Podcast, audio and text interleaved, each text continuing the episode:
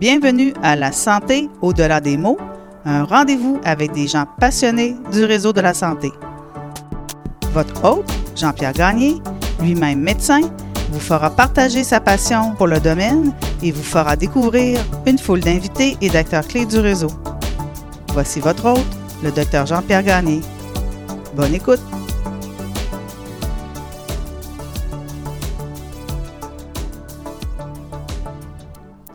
Bonjour, bienvenue à ce nouvel épisode du balado La santé au-delà des mots.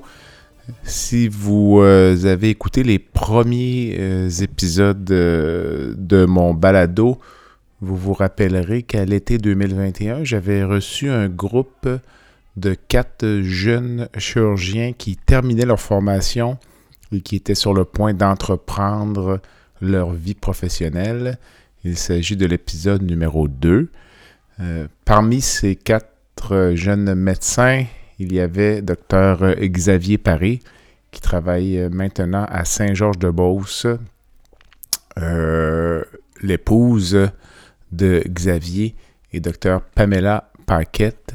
Elle est anesthésiste euh, dans le même hôpital à Saint-Georges. Et Pamela a toujours rêvé de travailler pour Médecins sans frontières.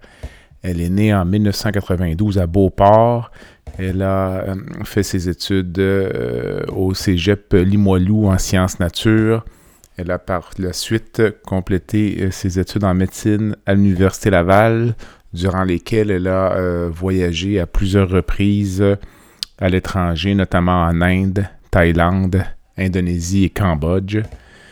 Lors de sa troisième année de résidence, elle a effectué un stage d'anesthésie de, huit semaines au Madagascar et elle a toujours eu euh, le rêve et le désir de travailler pour euh, Médecins sans frontières.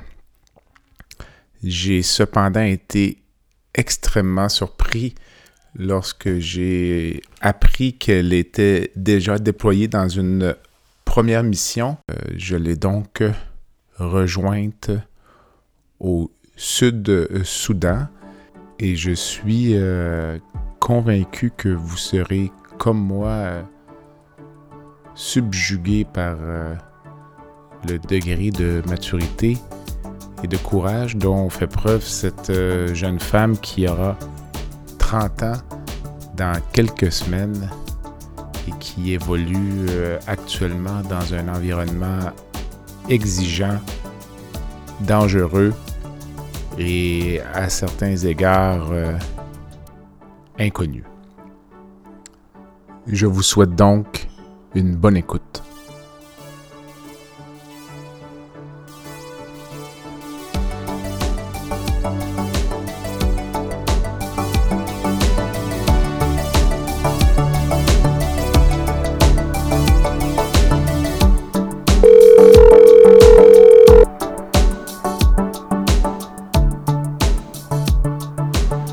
Oui, allô? Salut. Allô, docteur Gagné, ça va bien? Ça va bien, toi? Oui, ça va bien aussi. Bon, écoute, merci de prendre l'appel. Travailles-tu aujourd'hui? Euh, ben, en fait, les, les dimanches, c'est la seule journée de la semaine où est-ce qu'on fait la tournée des patients, puis après la tournée, on fait seulement les urgences vitales extrêmes. OK. Fait qu'on n'a pas... euh, puis aujourd'hui, c'est la première fois depuis ici que- qu'un dimanche, on n'a rien. OK. Puis le genre d'urgence vitale, ça va Pour être quoi? l'instant. Ouais. Ben, mettons, dimanche passé, on a passé la nuit de samedi à dimanche à faire un, un jeune de 20 ans qui s'était fait euh, transpercer trois fois par des lances, là, comme des javelots. OK. Fait que ça, c'était une. On a, ouais, on a fait une. On a passé la nuit, dans le fond, sur lui parce qu'il y en avait un au niveau du thorax. euh, Il y en avait un qui perforait là, les intestins, les voies biliaires, le foie, puis qui passait de l'autre côté. Au niveau du membre inférieur. Fait que euh, lui, euh, mettons, on a passé beaucoup de temps dessus. Puis après ça, on a fini à 4 heures du matin. Après ça, à 7 heures, j'avais une, genre, bon, j'avais une urgence. euh, un, elle, c'était quoi déjà? C'était, dans le fond, c'était une césarienne. Je pense que c'était, euh, c'était ma rupture, ouais, c'était ma rupture utérine, je pense. J'avais une rupture utérine, dans le fond, avec un bébé mort en CIVD, choc hémorragique Mon Dieu. à 7 heures le matin. Fait que, euh, ouais, fait que ça, c'était, fait que c'est ça. Puis après ça, dans le jour, après ça, quand on a fini la césarienne, on a fait la tournée. OK. Puis après ça, on a eu une fasciectomie parce, pour une morsure de serpent. Ah, OK, on est quand même loin de Saint-Georges-de-Beauce. Ouais, non, c'est ça. Mais, euh, ouais. Fait que... fait que ça, c'était ma journée de dimanche. Puis après ça, ben, tu sais, ça recommence. On sait jamais la nuit, on peut être appelé pour n'importe quoi. Il y a des urgences qui arrivent euh, Là, en tout temps, là. Fait que, euh, ouais. Tu fais la garde 24 heures sur 24, 7 jours par semaine. Pendant. Exactement. Je, suis la... je suis la seule anesthésiste. OK. Parce que je faisais, Ouais.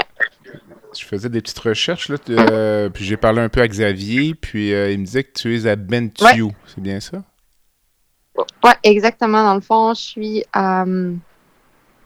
Dans le fond, je suis au sud du Soudan. En fait, Mhm. au sud du Soudan. Donc, euh, oui. Euh, c'est ça. Fait que je suis à Bentiu, euh, qui est en fait une. hum, Je suis dans un camp de déplacés euh, pour protection des civils. C'est ça? C'est un, un camp d'environ 100 000 habitants C'est qui a été vraiment érigé, c'est ça, par l'ONU, euh, pas par l'ONU, par les Nations Unies. OK. Mais là, depuis, depuis peu, c'est rendu, ça a été repris par le gouvernement, puis c'est maintenant appelé un camp de déplacés internes. OK. Euh, ça n'a pas beaucoup eu de, de changement parce qu'il y a quand même la protection là, qui est assurée par euh, les Nations Unies. Mhm. C'est juste plus côté financement avec les, les NGO qui est un petit peu moins bonne à cause que c'est moins au niveau international, c'est c'est- c'est- c'est moins bon d'être vu comme un camp de déplacés internes qu'un Un camp pour la protection des civils. Puis, euh, Exactement, c'est ça. C'est en fait c'est à la base, je pense que c'est une très petite ville, ça, Bentiu. là. J'ai vu comme 7-8 000 habitants. Est-ce que c'est vrai ou... ouais exactement. C'est vraiment une petite ville euh, au nord euh, du pays. Puis euh, ce qu'ils ont fait, c'est qu'ils ont ils ont fait un, un camp qui est à peu près à 30 minutes euh, de, de la ville. OK. C'est vraiment un camp qui est, qui est spécial parce que les, les gens, ils vont chercher refuge là, pour, oui, pour la, la, la criminalité, les- la guerre civile qu'il y a ici, mais aussi beaucoup pour les inondations extrêmes qu'il y a dans le pays à chaque année durant la, la saison des pluies. Ce qu'ils ont fait, c'est qu'ils ont vraiment érigé, c'est vraiment une île. Ils ont fait une île avec des canaux, fait un système pour que ce soit comme une des seuls, un des seuls endroits où est-ce que les gens euh, puissent être au sec puis euh, rester vivre là. Fait que c'est, ouais, c'est assez spécial. Les, images qu'on voit là, c'est vraiment comme une, île qui est avec entourée d'eau.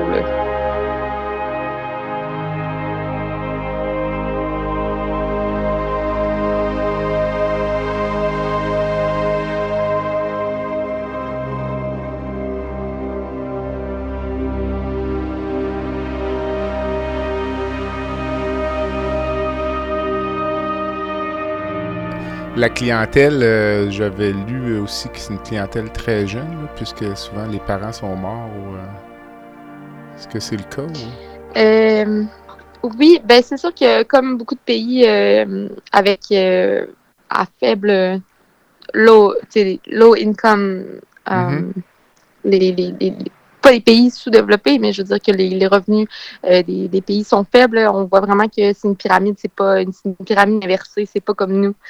Euh, c'est vraiment le contraire. Les gens ici, l'espérance de vie, c'est pas documenté, je pourrais pas vous dire. C'est pas non plus documenté combien d'enfants les gens ont, mais les gens ont vraiment beaucoup d'enfants. Il y a aussi beaucoup de polygamie, donc les hommes ont plusieurs femmes. OK.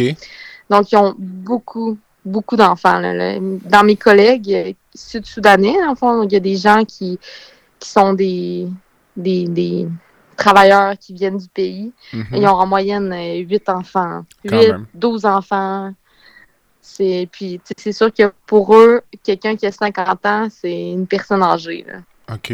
C'est une personne âgée, 60 ans, c'est, C'est très vieux. c'est c'est Ouais. très vieux. Puis 70 ans, on, on hésite à les opérer. Euh, souvent, on va même pas les opérer à cause qu'ils ils ont vraiment un- sont très. On voit que la, la fragilité est vraiment là, puis euh, ça devient très risqué.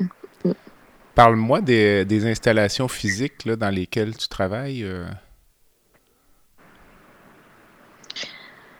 Euh, L'hôpital, en fait, euh, initialement, là, ça fait environ une dizaine d'années que l'hôpital est ici à, dans, dans, dans, le camp. En fait, depuis que le camp est, a été fait, l'hôpital est ici. Donc, c'est sûr que c'est au niveau physique, euh, c'est un mélange de. C'est des tentes avec Mhm. des, des grands espaces où est-ce qu'il y a plusieurs lits. Euh, donc, il va y avoir euh, il y a trois grandes salles d'environ 20 lits pour la pédiatrie. OK. Ensuite, il y a deux grandes salles d'environ 20 lits chaque pour la clientèle de médecins internes adultes. OK. On a aussi un, un centre de maternité parce qu'il y a beaucoup de. Évidemment, il y a de l'obstétrique, de la maternité, avec les accouchements, même si les accouchements souvent se font dans un peu n'importe où, puis on reçoit seulement les, les cas les plus complexes ou quand, quand ça va vraiment mal. Mhm. On a une unité de, néonatal... unité de néonatologie. Mais quand on dit unité de néonatologie, on s'entend que c'est seulement une pièce avec plusieurs lits où est-ce qu'on va rassembler la clientèle de néonatologie.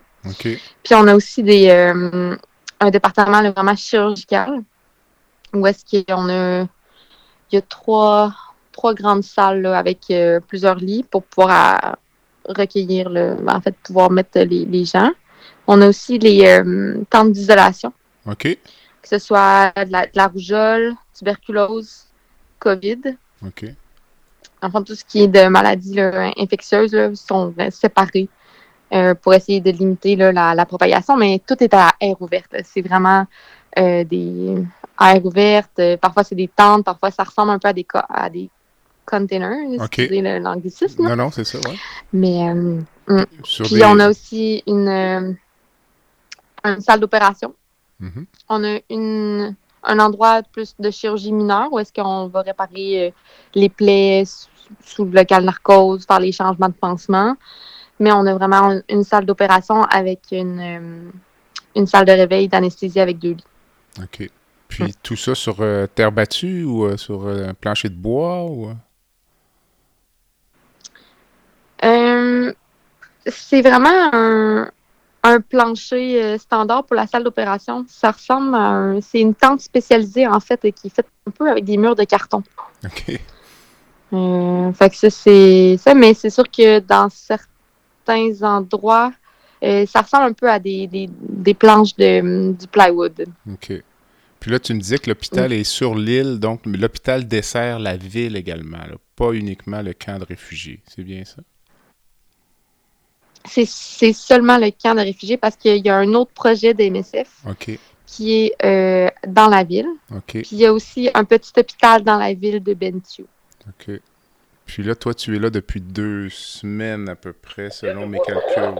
Presque trois semaines, c'est ça? Euh, un peu plus, j'entame ma quatrième semaine je- bientôt. Puis disons, en termes de structure, là, donc un hôpital, euh, qu'est-ce qu'on voit d'autre? euh, est-ce que les enfants, est-ce que les enfants sont scolarisés? euh, est-ce qu'il y a une vie sociale, culturelle ou autre, ou tout le monde est simplement en, en mode survie? C'est c'est un peu euh, hétérogène de ma compréhension présentement, dans le sens que le, le système scolaire euh, au Sud-Soudan, c'est très difficile d'avoir. En fait, c'est un des, des plus grands problèmes là, pour avoir accès à une éducation, étant donné l'instabilité constante du pays. Mhm. Puis les gens qui sont constamment déplacés, ça fait que les, les enfants ont de la misère à avoir accès à de l'éducation. Puis c'est ce qui fait aussi que MSF euh, a besoin de docteurs qui viennent de l'international parce qu'il n'y a pas de docteurs qui réussissent à être formés ou presque dans le pays. Puis ça, c'est vraiment un des plus grands problèmes parce que les, les gens sont là, voudraient apprendre, mais le système n'est pas là du tout pour permettre de former adéquatement les gens. OK. Fait que c'est- ce que les gens font, les gens avec des moyens financiers un peu plus élevés vont envoyer leurs enfants au Kenya, en Ouganda, pour pouvoir avoir vraiment accès à un bon système de, euh, scolaire. Il y a une école dans le camp, mais c'est vraiment très, euh, vraiment de base. C'est sûr que le, le taux de, je pourrais pas dire le, le taux de gens qui qui sont pas capables d'écrire euh, en alphabet, je ne pourrais pas dire, mais Mhm. pour donner le consentement pour une chirurgie, on n'en demande pas personne de signer, on demande une empreinte. OK. Ça, ça fait juste montrer un peu le, le, le, vraiment pour inclure tout le monde. Ben, le, ouais. de, le, degré d'analphabétisation. Mm. Exact, exact. Puis euh, là, tu me parlais d'un homme transpercé par des lances là, la semaine dernière, mais le, le Ah, c'est assez oui. exceptionnel, mais le, disons, le, le- ça, c'était une victime, mettons, d'une euh, d'une guerre, de, la guerre interne ou de la guerre civile, c'est ça, des, des restants de querelles ou... euh? Ben, en fait, la fin de semaine passée, on a reçu beaucoup, beaucoup de blessés, euh, des traumas pénétrants, surtout, que ce soit par. en fait, ce qu'on voit beaucoup ici, c'est des, des armes, en fait, c'est des lances un peu artisanales, là, qui Ok. viennent un peu de, de leur, euh, de leur culture au niveau de, de leur tribu, mais c'est, parce que dans la, la fin de semaine passée, ce qui est arrivé, c'est qu'il y a eu une euh, ressurgence de violence dans le camp même. OK. Mais ce qui arrive, c'est que ouais, dans le camp même, euh, c'est pas intercommunauté. C'est vraiment des violences sporadiques qui sont qui ont éclaté. Parfois, c'est des, des- de, de la revanche, euh, des choses comme ça. Mais ça, c'était particulièrement pour la fête de semaine passée. Mais sinon, on a beaucoup de gens de d'autres villes du pays qui vont être envoyés en avion chez nous parce qu'on est, en fait, on, on est, il n'y a pas beaucoup de d'endroits avec des accès, euh, à- en fait, un accès chirurgical. OK, je comprends. Donc, on va avoir des gens qui vont venir de d'autres villes qui vont avoir besoin là, d'une d'une chirurgie. OK. Et ça, ça fait que ça fait beaucoup de délais, puis ça fait des patients qui arrivent avec des, des conditions euh, assez extrêmes. OK. Mm. Puis euh, là, toi, tu as gradué en juillet 2021. Là. Puis donc, moins d'un an plus tard, tu te retrouves dans ces conditions-là. Est-ce que tu te sentais préparé pour faire ce genre de travail-là? Parce que euh, j'ai discuté avec euh, Xavier, ton conjoint qui est chirurgien. Puis, euh, du point de vue chirurgical, euh, lui, en tout cas, il me disait qu'il se serait senti peut-être euh, mal préparé pour faire de la chirurgie de, de, Mhm. de camp de réfugiés comme Mhm. ça. De ton côté, comment tu, tu perçois ça? Ben, je crois que c'est vraiment différent du côté chirurgical que du côté anesthésique. Parce que, par exemple, ici, on a un chirurgien général, un anesthésiste, un pédiatre, deux médecins. Il n'y a pas de gynécologue, on n'a pas d'orthopédiste, puis euh, encore moins de chirurgien plastique, mais ça fait que les- le chirurgien général va faire les fixations externes, va faire toutes les amputations traumatiques. Et on a même fait une énucléation d'un d'un œil, une réparation d'un d'un trauma par balle dans un bassin avec une reconstruction là, au niveau du au niveau de l'urètre, euh, euh, de la vessie. Euh, on fait aussi. C'est, c'est tellement. Il fait des césariennes. Euh, c'est très, très diversifié. Fait que ça, c'est sûr que pour un chirurgien qui vient d'un. qui a passé une résidence avec une chirurgie générale standard, je pense que Mhm. c'est très challengeant. Par contre, du côté anesthésique, euh, c'est sûr qu'il faut vraiment euh, faire preuve. Faut, faut, faut faire preuve de créativité, d'imagination puis essayer de, de faire le mieux qu'on peut avec les ressources limitées qu'on a. Mais je pense qu'en anesthésie, on est, on est très bien formé pour faire un peu face à un peu, un peu à toute éventualité. Puis je pense que le fait de venir ici après ma résidence, avec toutes mes connaissances qui sont fraîches, qui viennent d'être faites, ça, ça m'aide vraiment beaucoup. Euh, si je peux donner un exemple, euh, ici, on, on donne du sang complet. J'avais jamais travaillé avec de la réanimation là, de, sang complet seulement, mais il y a pas de, on n'a pas de réchauffe soluté pour prévenir euh, l'hypothermie euh, qui peut survenir. On n'a pas de, normalement, on mettrait une couverture chauffante, un thermomètre, on réchaufferait les solutés. Mais ici, quand j'ai eu une patiente avec un placenta prévia en choc hémorragique, que j'ai dû réanimer avec du sang, ben, tout ce que j'avais, c'était une couverture de survie. Mhm. Que j'ai mis une couverture de survie, j'ai tapé un thermomètre axillaire dans, dans son aisselle pour pouvoir avoir sa température. Puis on, on fait ce qu'on peut. là. C'est vraiment. euh, Ouais. J'aimerais ça que tu Mais- m'expliques. Ouais. Euh, je t'écoute, oui. Non, non, non, c'est c'est bon. J'aimerais ça que tu m'expliques tes motivations euh, dans ta première année de pratique, alors que euh, ne serait-ce que s'installer dans une pratique là, comme médecin spécialiste, avec tous les enjeux que ça peut comporter, les projets euh, de couple. qu'est-ce que tu fais au Sud-Soudan, donc euh, huit, neuf mois après ta graduation? euh, ben c'est pour ce qui est des, euh, des motivations, euh, ben, je pense qu'il il existe beaucoup de raisons. OK. Euh, c'est multifactoriel. Moi, pour ma part, j'ai toujours su que, que je voulais faire de, de l'anesthésie en ressources limitées dans des contextes où est-ce que les besoins sont vraiment les, euh, les plus grands, comme par exemple MSF. Mais durant ma résidence, j'ai euh, été à Madagascar faire de l'anesthésie pendant euh, deux mois. Mhm.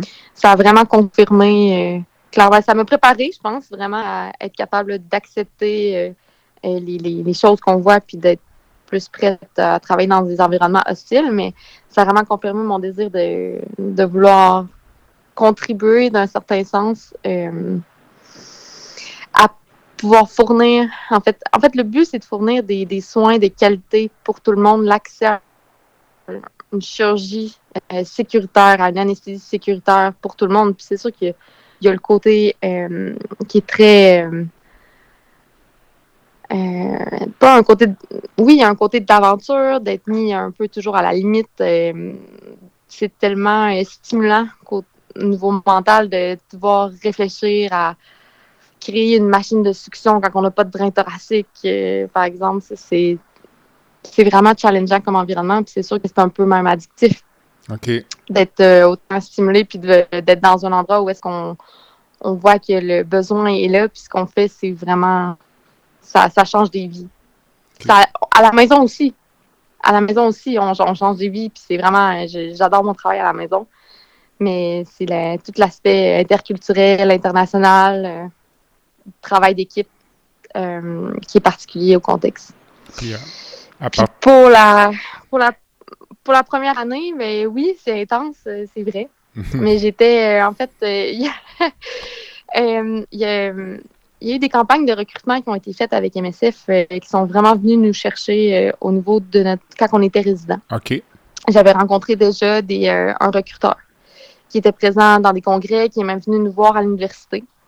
C'est sûr que ça, ça a été la première porte d'entrée euh, vers, ça. Puis j'ai la chance de travailler dans un milieu avec des, avec des collègues assez incroyables qui me soutiennent, puis qui me permettent aussi là, de, de pouvoir le quitter. Là, pour, j'ai pris huit semaines pour pouvoir euh, venir ici. Puis euh, c'est c'est sûr qu'avant d'avoir une famille, c'est un peu l'opportunité euh, de le faire. Je crois que c'est le bon moment. Souvent, les gens vont, vont faire euh, des implications à MSF avant les enfants ou un peu plus tard. hein. C'est c'est assez logique. Donc, euh, je pense que pour moi, c'était le. Tout le timing était là. Au niveau des, des collègues, du travail, euh, pas encore d'enfants. Donc, euh, Mon informateur privilégié me disait que tu avais l'intention de faire seulement une mission, mais que finalement, peut-être que tu révisais ta position. Alors, où en es-tu dans tes réflexions? Euh... Euh, je suis pas, je suis pas certaine que mon, euh, que, que l'informateur euh, est vraiment, euh, ouais. C'est- ben c'est sûr que je pense qu'il faut être réaliste et se dire on commence par, par en faire une puis après on verra. OK. Mais c'est sûr que d'être ici, ça, ça confirme un peu. C'est- ça confirme, mais je pense qu'il y a des gens qui sont faits pour ça, il y en a d'autres qui ne le sont pas, mais c'est sûr qu'il y a un côté qui est addictif. C'est pas pour rien qu'il y a des gens qui commencent à travailler pour MSF qui vont finalement passer 10 ans sans avoir vu ces 10 dernières années-là filer, puis je peux comprendre. Mhm. Par contre, moi, en tant qu'anesthésiste, des courtes missions, je pense que ça pourrait être quelque chose qui pourrait être conciliable avec le travail. Mais pour la vie de famille, avec les collègues, euh, c'est quelque chose qu'il va falloir que je discute euh, à mon retour. Mm. Parce que c'est sûr que c'est. Oui, j'aime j'aime encore plus ça que, que c'est les idées. Qui... On se fait toujours des idées avant de partir dans, dans une mission comme ça, mais Ouais. j'aurais pas pensé que ça, que ça aurait été au-delà de, de mes attentes. Mais euh, dans quelle mesure c'est au-delà de tes attentes? C'est le, le- le sentiment d'accomplissement ou c'est... L'expérience, c'est c'est quoi? Je pense que c'est un mélange, euh, un peu un mélange de, de- tout parce que c'est, oui, c'est épuisant, on travaille des longues heures, mais tout le monde qui est ici, tous mes collègues euh, avec qui, avec qui je travaille, tout le monde vient parce qu'ils veulent être ici. Donc, je, travaille, je suis vraiment avec des gens qui sont qui ont les mêmes motivations. On partage vraiment un but commun. On vit ensemble à tous les jours. Donc, c'est sûr que ça fait des.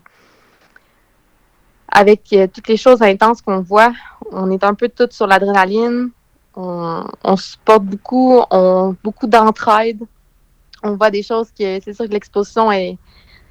L'exposition clinique est assez incroyable. Je fais des choses qui j'aurais pas l'occasion de faire euh, nécessairement dans ma pratique. Fait que euh, c'est des, des traumas par balle, des grands polytraumatisés, des grands brûlés de tous les âges, avec des ressources autant limitées, avec des patients en conditions autant critiques. Mhm. J'ai j'ai pas eu ça dans ma résidence. hein. Donc c'est sûr qu'il y a ce côté-là aussi qui est assez, euh, assez motivant, stimulant. OK. Mm. C'est assez impressionnant euh, ce qu'on est capable de faire. euh, la chirurgie de qualité, l'anesthésie de qualité, les soins qu'on est capable de donner avec autant peu. euh, c'est assez impressionnant, puis c'est assez. Ça donne le goût de continuer. ça donne le goût de continuer, c'est sûr et certain. Le podcast La santé au-delà des mots est une présentation du groupe conseil Beauchamp, Beaulieu, Dessureau, Toupin de la financière Banque nationale Gestion de patrimoine. Comme nous croyons que la santé financière fait partie de la santé globale, nous sommes heureux de nous joindre au docteur Jean-Pierre Gagné pour vous souhaiter une bonne saison de la santé au-delà des mots. Tu veux lancer ton propre podcast, mais tu ne sais pas comment t'y prendre? Pas de problème.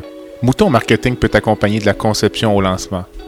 Envoie ton idée de podcast à bonjour à commercial gomouton.com. Bonjour à commercial g. L'univers du podcast t'attend.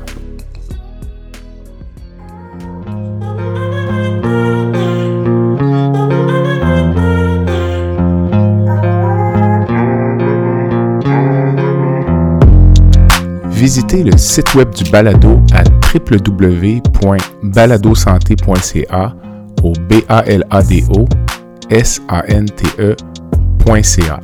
Visitez également notre page Facebook, envoyez-moi des commentaires, des suggestions d'invités et abonnez-vous au balado sur la plateforme de votre choix.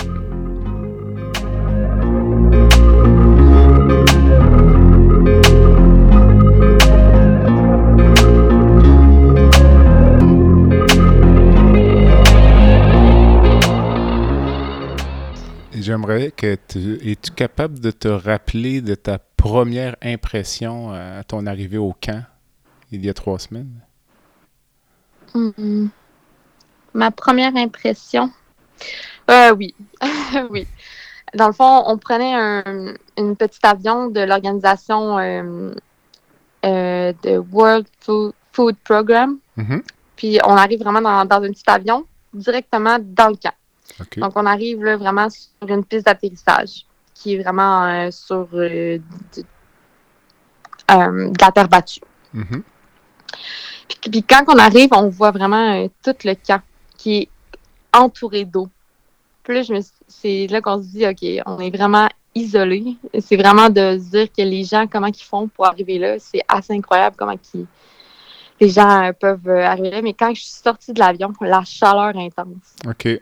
C'est assez, assez incroyable. La chaleur, la poussière. C'est vraiment ma première impression. là. Vraiment là, un, un gros contraste. là. OK. Puis les. euh, c'est sûr que il y avait la. Les déplacements sont assez limités dans, dans le sens qu'on on débarque euh, sur le- la piste d'atterrissage, puis il y a directement le, le camion MSF qui nous attend. On embarque directement dans le camion, on barre les portes, puis on rentre directement dans le compound MSF. À l'intérieur même pas du eu camp. beaucoup l'occasion. OK. Donc, à l'intérieur même du camp, il y a une enclave pour Médecins sans frontières. Exact. Puis ici, c'est à l'intérieur euh, des, euh, des du compound des Nations Unies. qui Mhm. est quand même pas fréquent pour MSF parce qu'MSF, il y a le, le concept de neutralité, impartialité. Et de ne pas être associé à aucune arme est vraiment important. Donc, c'est c'est un des, des rares projets où est-ce qu'on va voir que, que le compound MSF, l'hôpital, est au sein même de la base, vraiment dans les Nations Unies. Avec des soldats armés. C'est bon d'un votre certain sens. Exactement, exactement.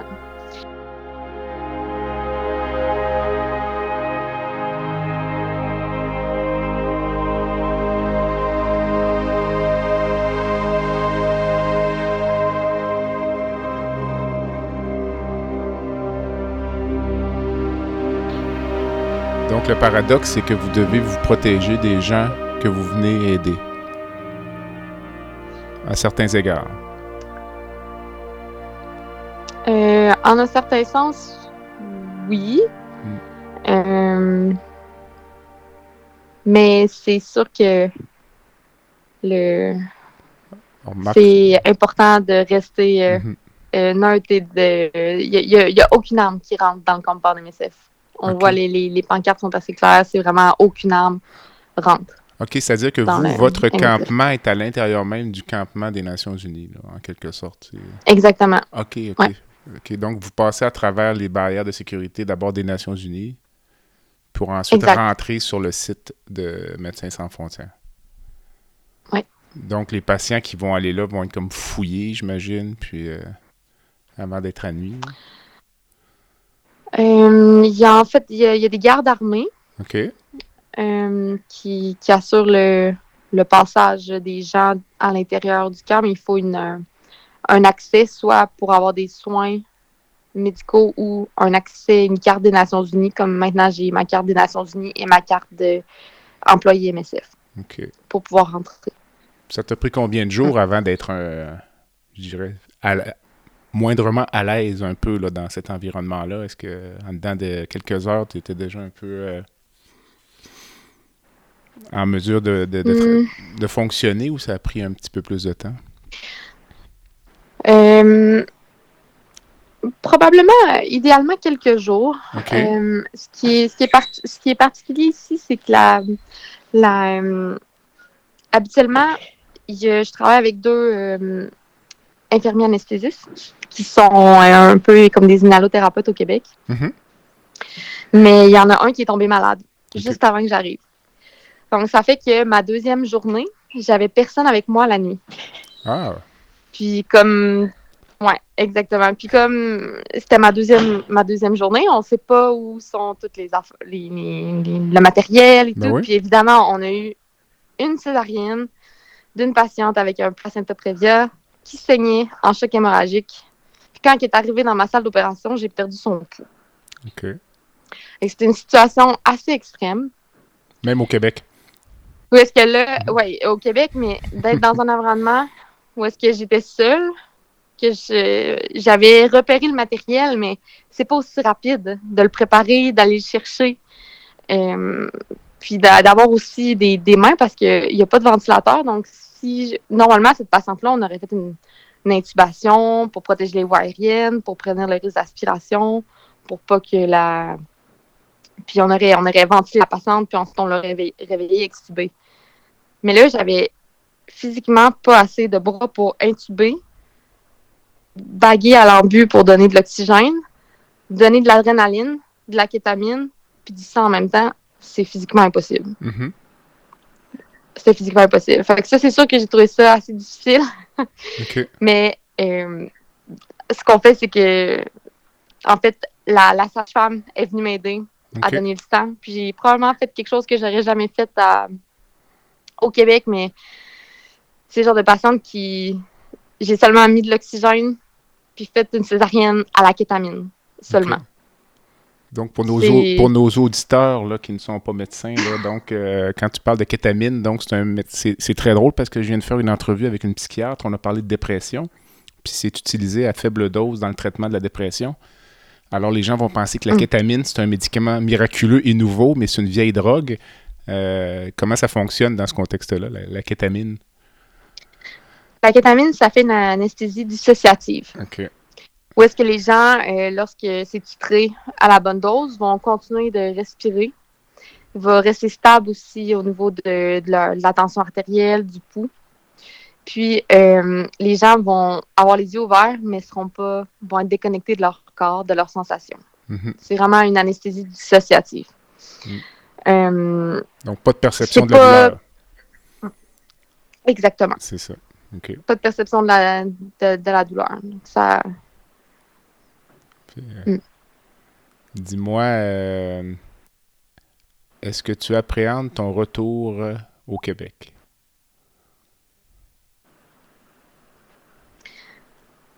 Euh, le retour, c'est sûr que c'est toujours dans les euh, dans les choses euh, les, les plus classiques. Le, le- le départ, le choc d'arrivée, mais aussi le choc de retour, qui, je crois, les gens sont de plus en plus euh, attentifs à- au phénomène de, de retour, où est-ce que les gens ont de la difficulté à, reven- à revenir, à partager avec les gens euh, les, les choses intenses qu'on a vécues. Mhm.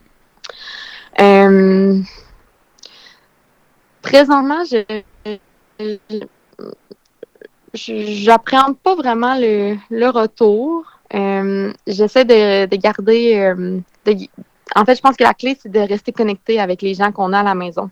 OK. De continuer de communiquer des choses qu'on vit. Comme par exemple, moi, j'ai une page, euh, un groupe privé avec euh, des gens proches où est-ce que je partage euh, mes histoires, un peu ce que je fais, pour leur permettre de comprendre mieux ce que je fais. Puis aussi d'être capable de revenir, puis de pas chercher quoi dire. Dans le sens que de pas avoir à tout expliquer à un seul moment, parce que ça, je pense que ça peut être difficile. Puis les gens, c'est pas tout le monde qui veut euh, savoir la même chose. C'est pas tout le monde avec qui qu'on peut partager. Mais je pense que l'important, c'est d'avoir certaines personnes clés euh, avec qui je, je sais, comme par exemple Xavier, mon, mon conjoint, Mhm. euh, certainement euh, va être une des personnes qui va m'aider le plus, qui va être le plus soutenante là, pour le retour. On a prévu une semaine de congé avant de retourner travailler pour faire euh, la transition. OK. Mais je pense que je pense qu'à la fin, je vais, je vais. Pour l'instant, j'apprécie beaucoup mon moment ici, mais je pense qu'une fois que la fin va arriver, ça va être le temps de revenir. OK. Parce que j'avais eu en entrevue, euh, il y a déjà plusieurs mois, euh, Andréane Racine, qui est, euh, qui est infirmière, puis qui est allée, si je ne me trompe pas, au Soudan, puis qui disait euh, souvent on se soucie des gens quand ils partent, mais on se soucie moins des gens quand ils reviennent. Puis euh, elle avait trouvé ça presque plus difficile. Puis l'image qu'elle m'avait donnée, c'est que en revenant de un de ses tours, euh, elle, elle partait d'un camp euh, où elle côtoyait la misère comme toi tu peux le faire dans le moment pour arriver quelques heures plus tard dans une escale internationale où euh, les gens achetaient des sacoches à 10 000 tu sais. Puis ça avait été Ouais. un choc un choc incroyable pour elle, là, dont elle se souvient encore. Oui, je, je peux euh, clairement comprendre. Euh, Quand j'étais à Madagascar, euh, lorsque je suis revenue, c'était pendant. C'est au début de la saison de Noël où est-ce qu'il y a les cafés Starbucks. Les, les, les, les, les cafés caramel euh, de, de Noël. Mhm. Puis on avait, avant de partir, je m'étais dit, ah, quand on va arriver à l'aéroport, à notre retour, on va se prendre un bon café Starbucks. Mais quand on est arrivé là, Mm.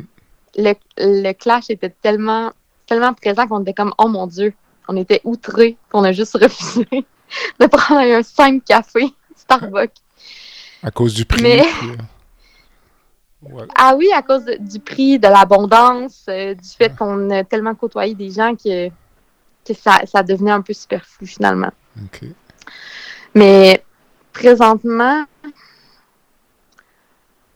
ça, je pense que c'est un peu dur à, à, pré- à- à prédire comment je vais me sentir au retour, mais MSF est, est très supportant aussi euh, pour, euh, pour le retour. Euh, on a eu beaucoup de briefings de retour qui sont prévus. On a même un soutien psycho qui est déjà prévu d'avance. OK. Où est-ce qu'on a un suivi avec. on, a, on a des consultations pré-départ. On a beaucoup, beaucoup, beaucoup de, de préparat.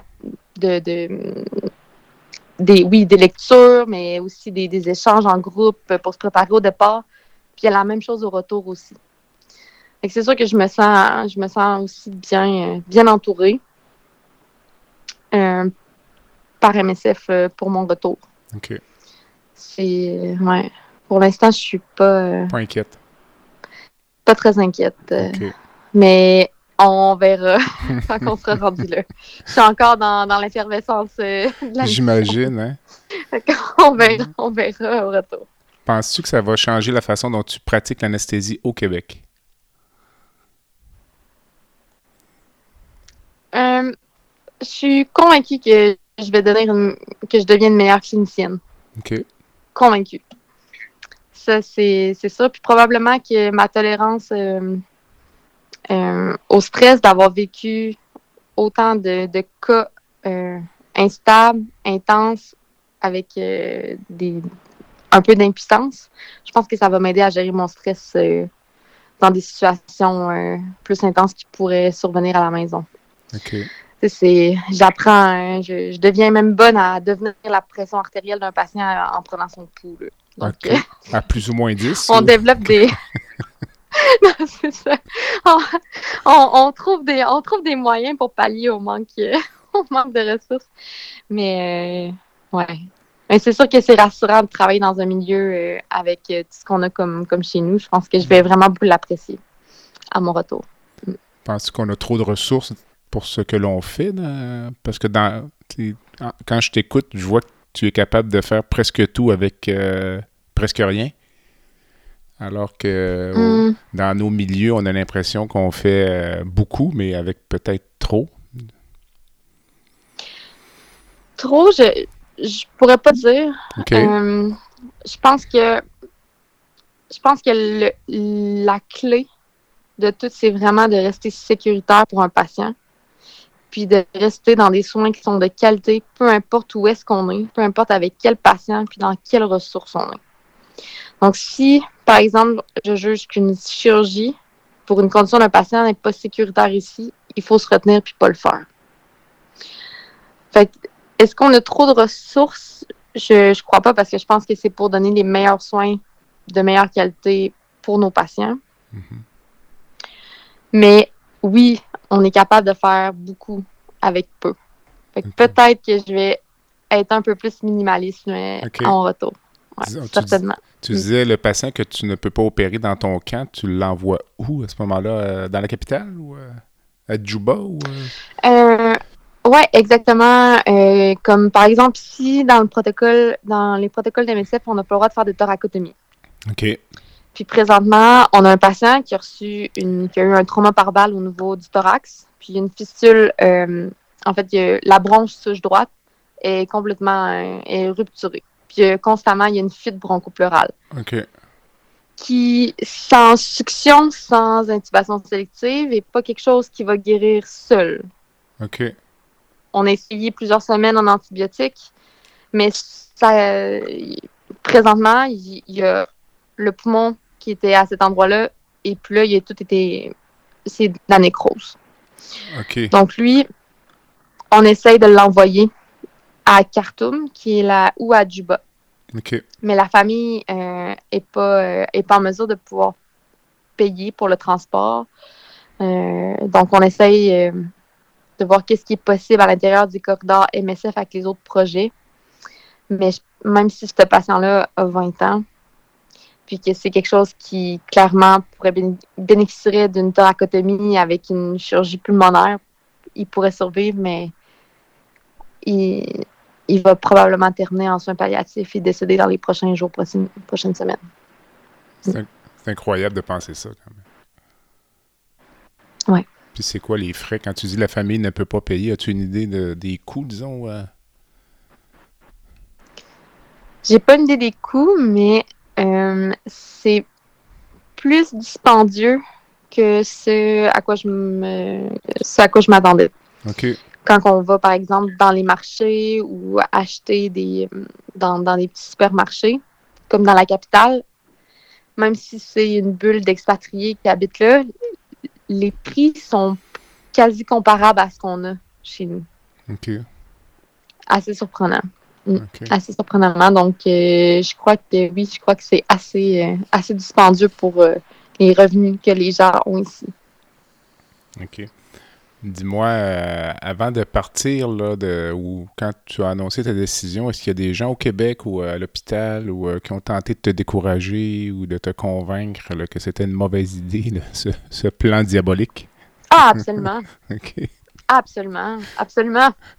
Absolument. J'ai eu droit à, à mon, mon conjoint qui me regardait puis qui m'imaginait avec une jambe en moins. OK. Puis qui me disait Ah, tu ah, c'est- tu vas être encore belle même s'il te manque une jambe. fait que se faire dire des choses comme ça. Pendant des mois. Non, mais il faut, on- conna- il faut on connaître le rigolait, là. personnage, ouais, c'est ça. Non, oui, euh, je, je m'excuse, j'en dis sûrement trop. Là. Non, non, c'est parfait. Mais, euh, mais oui, c'est c'est difficile euh, de, de comprendre. Puis je le. Pour, pour moi, ça a été difficile euh, avec mon conjoint, avec mes parents, euh, même mes amis, OK.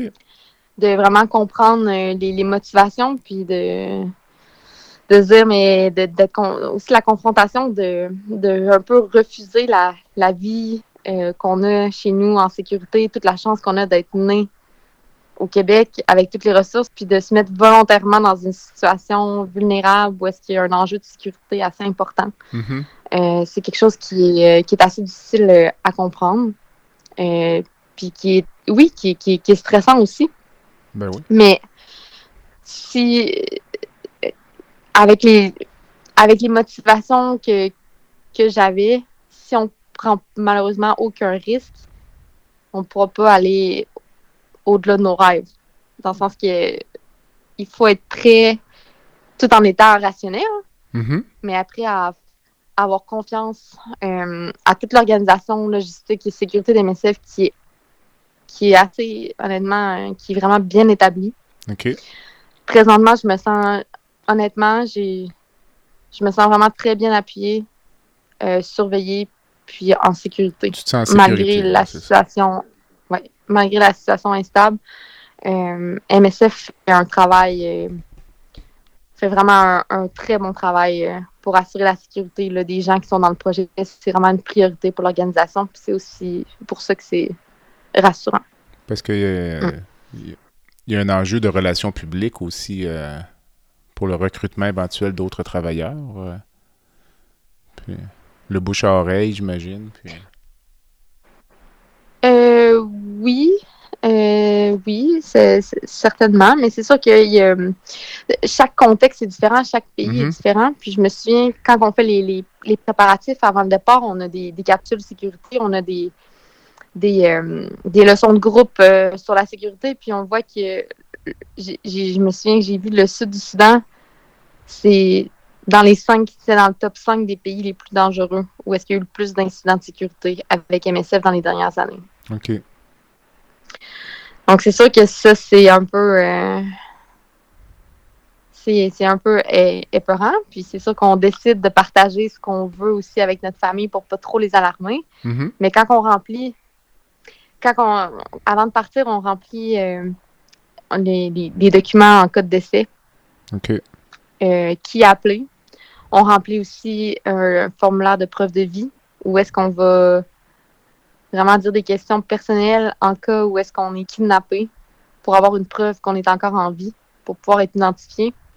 Que c'est sûr que le processus de réflexion euh, se fait beaucoup avant de partir, puis il est très important là, pour accepter euh, pour accepter ça, puis être capable d'en parler à notre famille en cas que si quelque chose arrive, comment que comment que ça va être géré, puis qui on met comme personne ressource en premier. C'est Mm. con- combien de temps la préparation avant un voyage comme ça? Euh, présentement, euh, grâce au COVID, tout est en visioconférence. OK. Euh, mais il y a les il y a des préparatifs généraux d'entrée pour début de travailler avec MSF qui est deux jours de formation complète. Ensuite, on a des processus pré-départ où est-ce que c'est 10 heures de formation, c'est comme un peu des, des workshops en ligne euh, réels. OK. On a aussi une trentaine d'heures euh, de, euh, de formation en ligne à faire. Puis ça, c'est ça compte pas non plus toutes les briefings, rencontres qu'on a avec, euh, les, les consultants euh, de sécurité, de logistique, d'anesthésie avant le départ. Donc, euh, c'est un processus. On est assez bien préparé. Là. Il y a vraiment beaucoup, beaucoup d'informations avant de partir. Là. Euh, beaucoup d'heures de formation, mais je pense que c'est comme ça que ça doit être fait. Ça, c'est pour le premier voyage. J'imagine que les autres, c'est plus court ou à chaque fois, il faut repasser à travers tout le processus? Non, non, en effet, les, les prochains, c'est plus court. Mm. Dis-moi, pourquoi MSF plus que la Croix-Rouge, par exemple? Ou, euh? Euh, oui. En fait, MSF les, les valeurs d'MSF qui sont, la, par exemple, la neutralité, l'impartialité, euh, de ne pas, pas choisir de, de camp, traiter tout le monde d'un concept qui est non armé avec plus une, une, euh, une recherche d'acceptation pour diminuer les risques. OK. Euh, c'est vraiment quelque chose qui, qui venait me chercher beaucoup. Mais aussi le fait que c'est beaucoup plus flexible que la Croix-Rouge. OK.